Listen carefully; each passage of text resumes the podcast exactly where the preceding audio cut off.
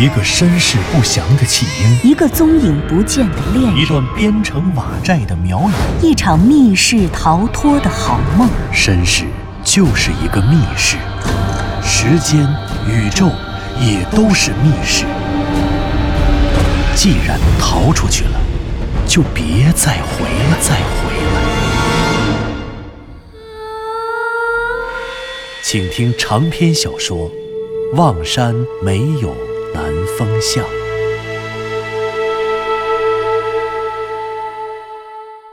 第七十二集。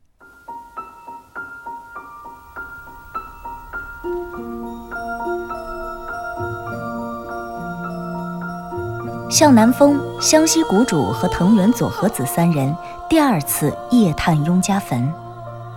一天之前，他们三个人在雍家坟中打开了十一口棺材，发现了十一具被法术极强的白苗祭司杀死的十一只狼犬厉鬼的尸骸。雍家坟是雍家族人的坟茔一事得到了验证，可是本该被埋葬于此的雍家族人去了哪里？雍家人的尸身又为何会被白苗祭司换成了数百年前被杀死的狼犬厉鬼？而这个从妙瑶塔地宫一直到雍家坟中反复出现的狼犬形象究竟是什么东西？难道他真的是刘迪川口中的盘户大神吗？向南风虽然并不相信他的话，可是这狼犬厉鬼又该是个什么东西呢？或许。他只能把这些疑问都寄托在自己脚下的这座雍家坟里了。路，还是昨天那条被埋在落叶池中的路；门，还是昨天那道隐藏在怪藤巨树中的门。三个人依次走进了黑暗但已经熟悉了的转坟。湘西谷主在前方开路，向南风举着 GPS 卫星定位仪走在最后面压阵。令向南风有些意外的是，他原本猜想像 GPS 这样的现代科技产品走进古坟会不会失灵呢？毕竟这里是一个灵异的苗国世界。但他没想到的是，这东西并没有失灵，而且也没有发生任何的异常。三个人一边往前走，一边把经过的每一个坟、每一口棺材的位置都标注了出来。他们每走到一个棺材前就停下来，向南风定位一下，然后把定位仪交给左和子，让左和子记下显示屏上的数据，并且再记下周围石碑上对应的文字，然后再继续走向下一口棺材，如此反复，一口、两口、三口。不多时，三个人已经将昨天发现的十一口棺材都标记完毕了。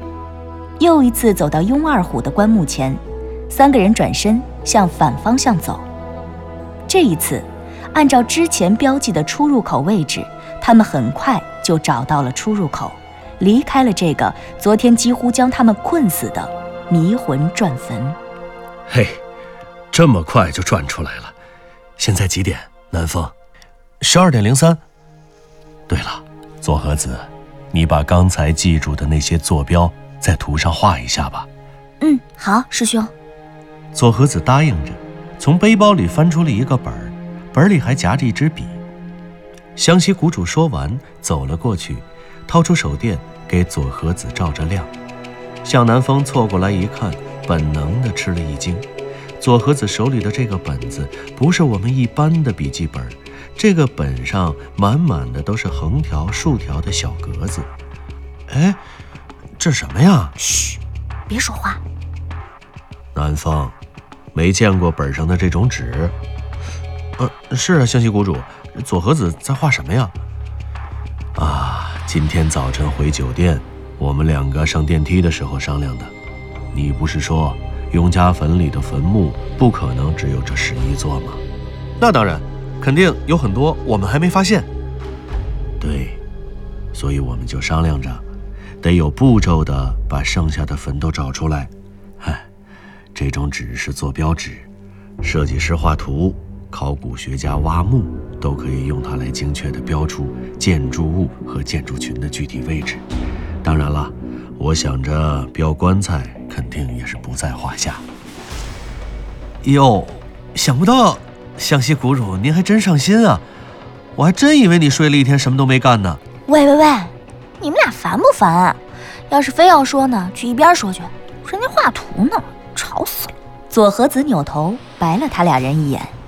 湘西谷主做了一个鬼脸儿，接着说：“好吧，好吧，不惹你这个病人了。谁让你记性好呢？”你三个人轻松的一笑。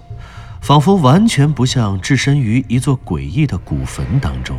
根据向南风的部署，将昨天发现的所有棺材和古坟的分布做好补充标记之后，他们开始围绕密林转圈儿。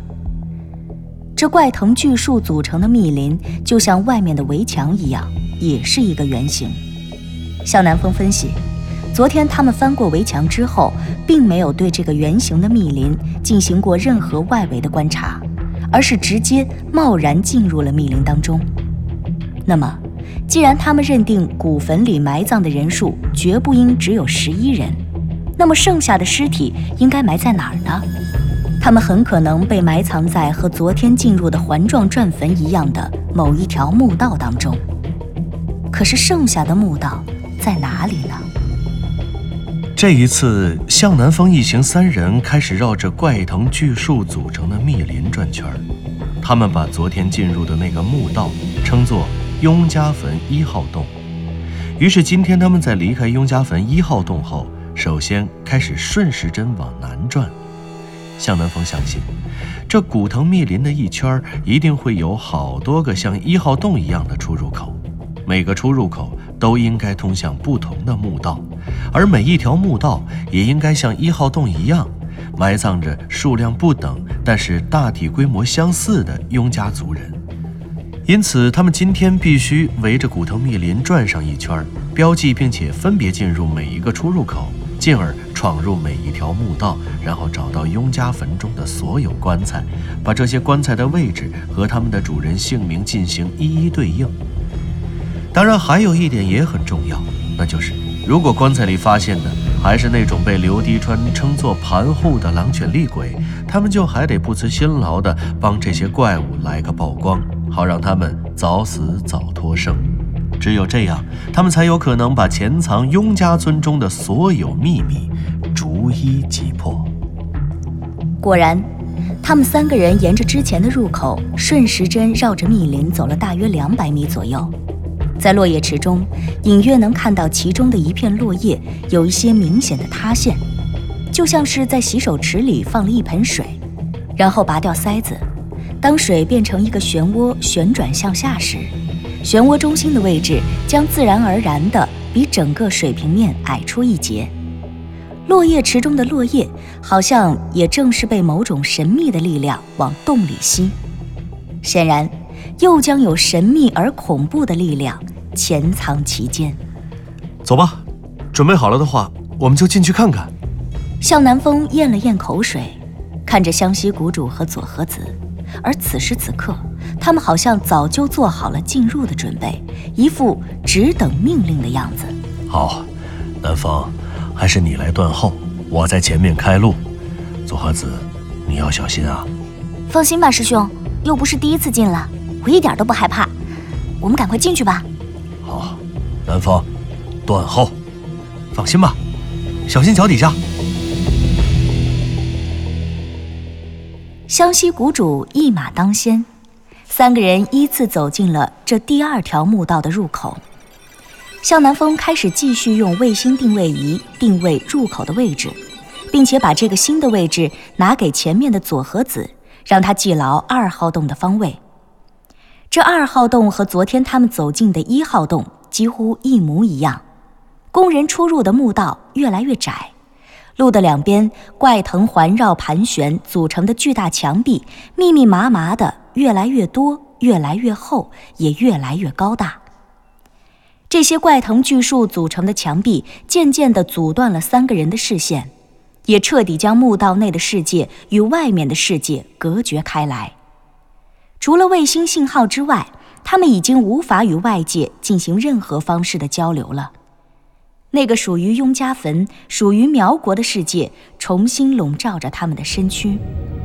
向南风抬起头，怪藤像蜘蛛结网一样铺开了一张巨网，而他们三个闯入者则好像是落入蛛网里的小虫子。当他们越走越深，当那些蛛网把他们越缠越紧，直到不久之后的某一个地方，当他们彻底无法动弹的时候，那只不知藏在何处的巨大蜘蛛才会从黑暗的世界里现身，用锐利而坚硬的牙齿一点点地当着他们的面儿，把他们一个个咬死，一口一口地咬碎，吃掉。诡异的怪藤开始玩命地往他们的头顶上生长。然后交叉盘旋，系成死扣，最后在头顶上也织起了一张庞大的树网。只是除了这张树网之外，这里的情形好像和一号洞又不太一样。走在前面的湘西谷主虽然没有停下脚步，但是却不停地呼喊着向南风的名字：“南风，南风，怎么了，湘西谷主？这二号洞。”好像跟一号洞不太一样啊！是啊，这里的路怎么这么难走啊？左和子一只手抓着前面的湘西谷主，一只手握着后面的向南风，在怪藤组成的通道中深一脚浅一脚的前行。显然，他感觉到明显的吃力。是，路不好走。我不光是感觉到了，而是我还看到了，卫星定位仪上。有海拔表，自从进入这条直路以后，上上下下的海拔变化就没停下来过，一会儿高上了一两米，一会儿低下去一两米。湘西谷主，你不行啊，你慢点走吧。是，我确实是得慢点走了。从我这个角度往前看啊，这条路用手电往前打根本就看不到头。都不是搓衣板路那么简单了，这简直就像是在人的肠道里行走一样啊，不停的上来下去的。哎呀，左和子啊，你行不行啊？嗯，没问题。爬坡的时候，南风哥都在后面拖着我呢。不过师兄，你最好慢一点儿，我倒是没什么。我怕南风哥等会儿吃不消。我没事儿，湘西谷主，你小心点脚底下就行，慢点走啊，安全第一。嗯，你们就放心吧。湘西谷主说着，便不再搭话了。三个人默契地继续往前走。前面的路跟着又出现了三道落差很大的坡道，其中第三个坡道非常非常陡，刚一到顶。这坡道便又以同样的角度直线朝下，从坡道的底下到坡道的顶端，起码要有三米高，而上下的角度至少又得有七十度那么大。好在湘西谷主和向南风都身形矫健，就这样走在最前面开路的湘西谷主还是四肢并用，费了九牛二虎之力才翻过去的。翻过这道陡坡之后，从卫星定位仪上显示。他们已经深入怪藤巨树组成的密林中，行走了大约八十米的距离了。显然，这个距离已经远远超出了昨天他们在一号洞中穿越的那条进入环形转坟前的出入通道的长度。向南风看着卫星定位仪上的行进距离，正要打算喊停走在前面的湘西谷主和佐和子，却忽然一头撞在了左和子的身上。哎，哎！怎么停下来了？向南风问左和子和前面的湘西谷主。他抬起头，却见湘西谷主直愣愣地站在黑暗中，面前一堵茂密的树墙挡住了三个人的去路。好像是是没有路了吧？湘西谷主停下了脚步，往前看着，可跟着又自言自语地说道：“等等啊，我过去瞧瞧，我过去瞧瞧。”别动！向南风忽然喊住了湘西谷主，他的声音虽然不大，但在这狭窄的隧道中，这坚决的语气却足以让人心中一惊。别说湘西谷主和佐和子了，甚至就连向南风自己都被自己的喊声吓了一跳。怎怎么了？湘西谷主刚抬起来的右腿还没等迈出去，就吓得又放回了原地。向南风，你能不能不要这么大声喊？很吓人的。是啊，南风哥，刚才吓得我差点喊出来了。怎么了？出什么事了？啊，没事儿。那个，对不起啊，没注意影响。我就是怕前面有危险。左和子，向南风拍了一下站在他前面的左和子的肩膀。怎么了，南风哥？咱俩换一下位置，我站中间。万一前面有什么陷阱或者危险，我也好帮衬着他点儿。也不知道为什么，向南风其实自己也没有什么真凭实据，就是感觉着那堵拦住去路的树墙本不该出现在前方。可问题是，不该出现的东西却出现了，这说明它的出现肯定有尚且不被自己认知的理由。那么这个理由该是什么呢？向南风从来就是一个谨慎的人。南风，没必要这么谨慎吧？不不不，谁知道前面有什么？小心驶得万年船。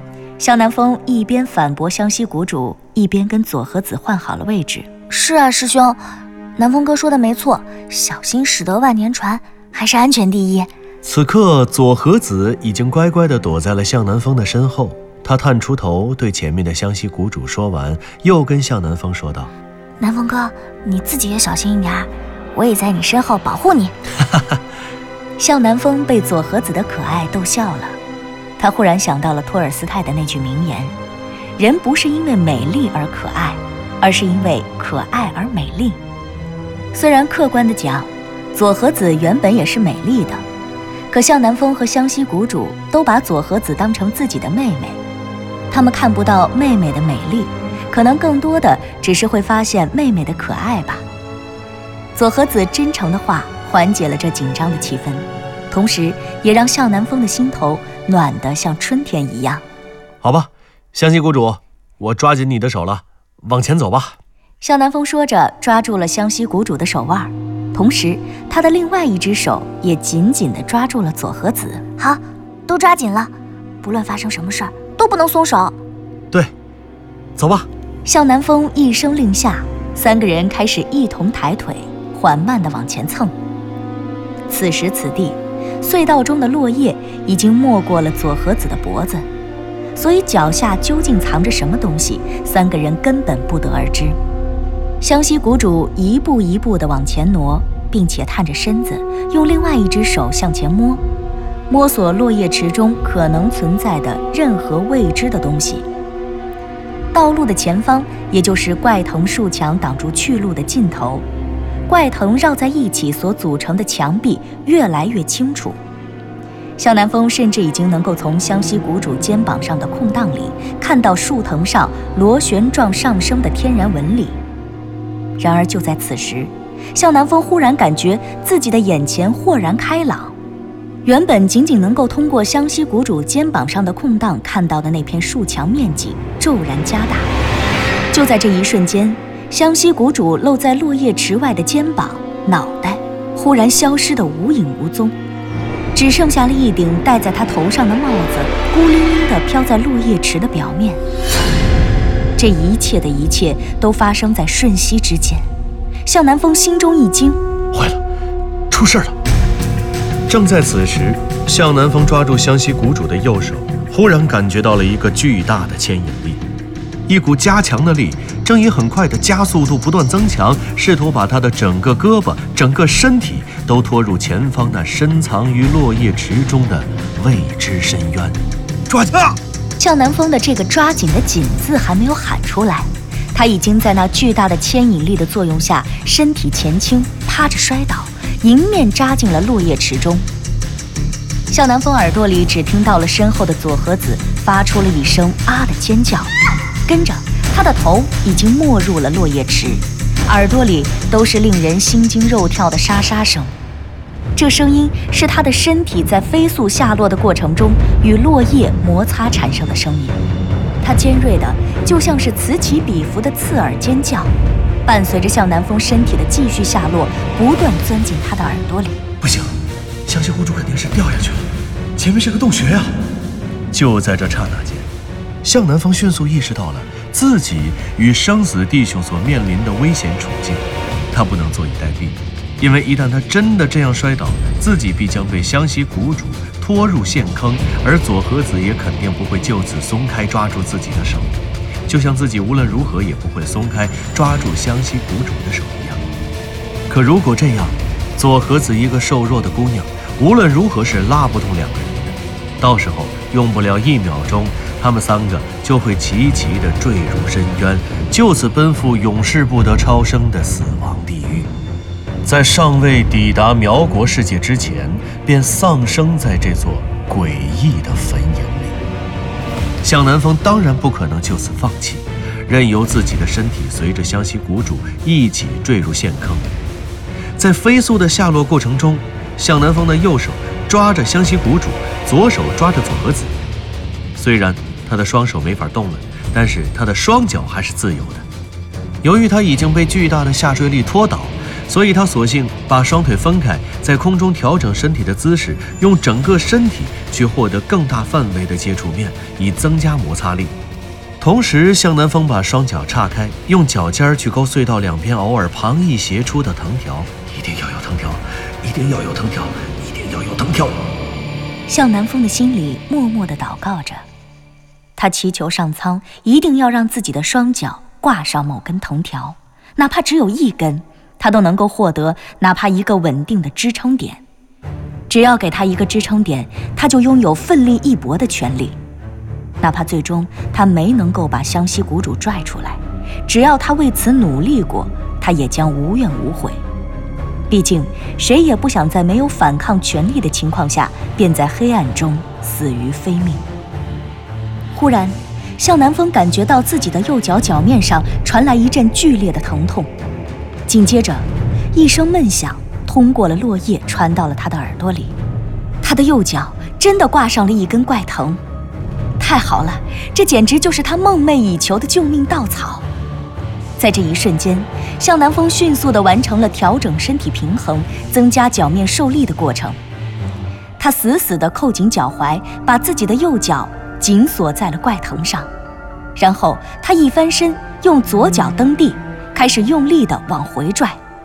向南风抓住湘西谷主的右手已经掉到了陷坑下面，他明显的能够感觉到自己的胸部其实正卡在陷坑的边缘，而左和子现在也已经蹲在了落叶池里面，他左手抓着向南风，右手正死死地抓住树墙上另外一根怪藤。向南风甚至能够感觉到左和子瘦弱的胳膊上传来力量爆发中的颤抖。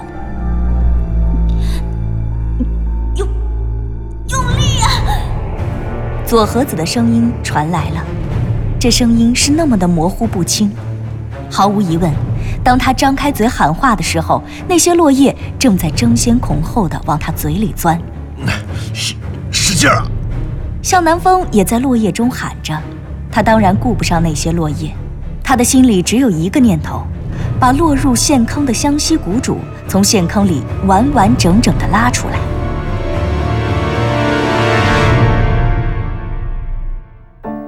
您刚刚听到的是长篇小说《望山没有南方向》，作者刘迪川，演播杨静、田龙，配乐合成李晓东、杨琛，制作人李晓东。监制，全胜。